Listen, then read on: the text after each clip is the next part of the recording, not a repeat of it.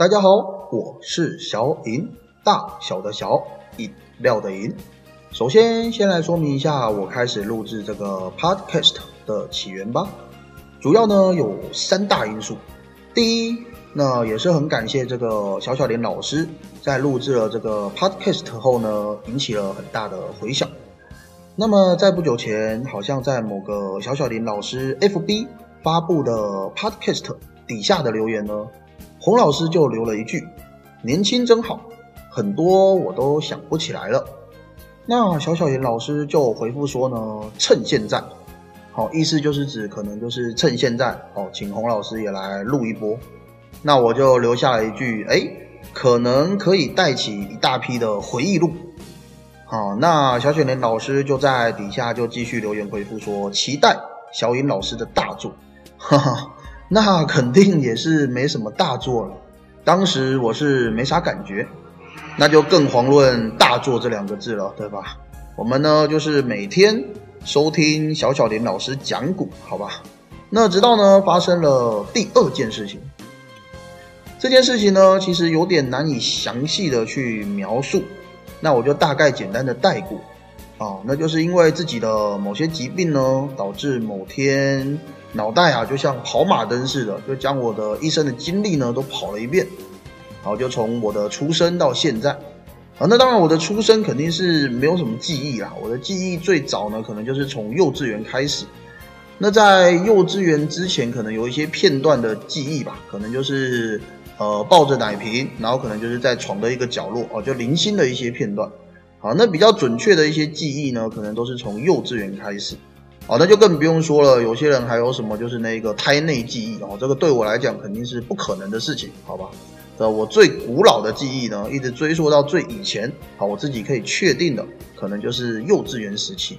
那当然啦，促使我决定要录制这个 podcast 的最后一个因素，就是因为我发现呢，我最近的记忆力就一直持续的下滑当中。当然，也不是那种很像失忆症的情况，就是说我某天看到你啦，哎，我就不认识你了，你是谁呀？好，当然不是那种情况。啊，那就是很明显的可以感觉到记忆力就不如往常，而且跟以前比起来呢，就有一个很明显的落差，而这个落差已经超过了我本身对于这个年纪增加后啊记忆力降低的这个幅度认知。那我们都知道嘛，就随着年纪的增长，记忆力肯定会有所衰退，这是肯定的。但是就是活到我这个岁数啊，其实我不是很高龄啊。但是就是活到我这个岁数呢，这个记忆力衰退的幅度已经超过了我对于我这个岁数的认知了，你知道吗？啊，那当然就不知道是不是跟我以前的那场车祸啊有点关系。就那个时候我甚至还没有踏入儿童围棋教学产业。那那个时候发生事情了之后，医生是这么跟我说的，他是说我的脑部呢有受到创伤，那可能将来会有记忆力。方面上的这些问题吧，就是要我多加留意一下。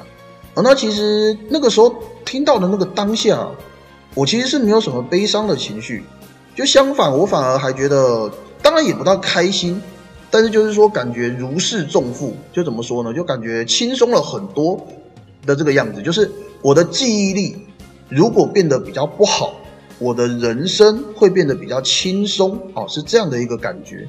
那为什么呢？就是因为从小其实我并不是一个特别喜欢读书的孩子，但是我的记忆力啊，可能又比那种平常的孩子真的稍微要好一点点。那加上可能又不小心的被老师知道了，那就是可能就有很多种的要求嘛，对不对？那也只能说我的小时候可能就是不了解这个江湖险恶啊，就是不懂得去隐藏自己的锋芒。就是让这个记忆力还算不错的这件事情，就是很直接的就被所有的老师去知道。那所以呢，也常常就会被贴上一个标签，是什么呢？就是说明明很聪明啊，那这边指的聪明呢，可能就是指记忆力还不错嘛，就是说我记忆力还算可以。但是呢，怎么样？明明很聪明，但是却不上进。哦，那这个却不上进是在说什么呢？就是你要说我这个不上进到什么地步，那真的其实也还好，我只是就没有说每次都考前三名，对吧？那但是你说我考个前十前五，在我有出席上课的这个条件下，我都还是有稳定维持的吧。所以老师对我这个就是不上进的这个标签呐，可能就是指这个没有前三名呐都是废物，好不好？讲的直白一点哈，大概就是这样。好，那当然时间其实过了这么久，那到底是不是因为这个事件而去影响了我的记忆啊？我当然不得而知啊，我只知道呢，我的记忆力确实有很明显的下滑。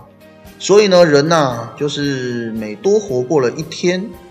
其实就等于多靠近了死亡一天。那我不希望未来的某一天呢，我已经无法回想起了从前。就回想啊，它竟然成了最奢侈的画面。所以我就决定了，从今天开始录制小影的 Podcast《人生跑马灯》。哦，就至少在未来，我还能够听着我对我诉说着属于我自己的故事。好了，今天的前言到此结束。那下一期呢，我会将从我的这个幼稚园的生活开始回忆，就一起来听听幼稚园对我来讲印象最深刻的三件事情。好，那当然啦，同时这也是影响我或者说伤的我最深的三件事情。感谢收听，我是小尹，大小的小饮料的饮，我们下期再会，拜拜。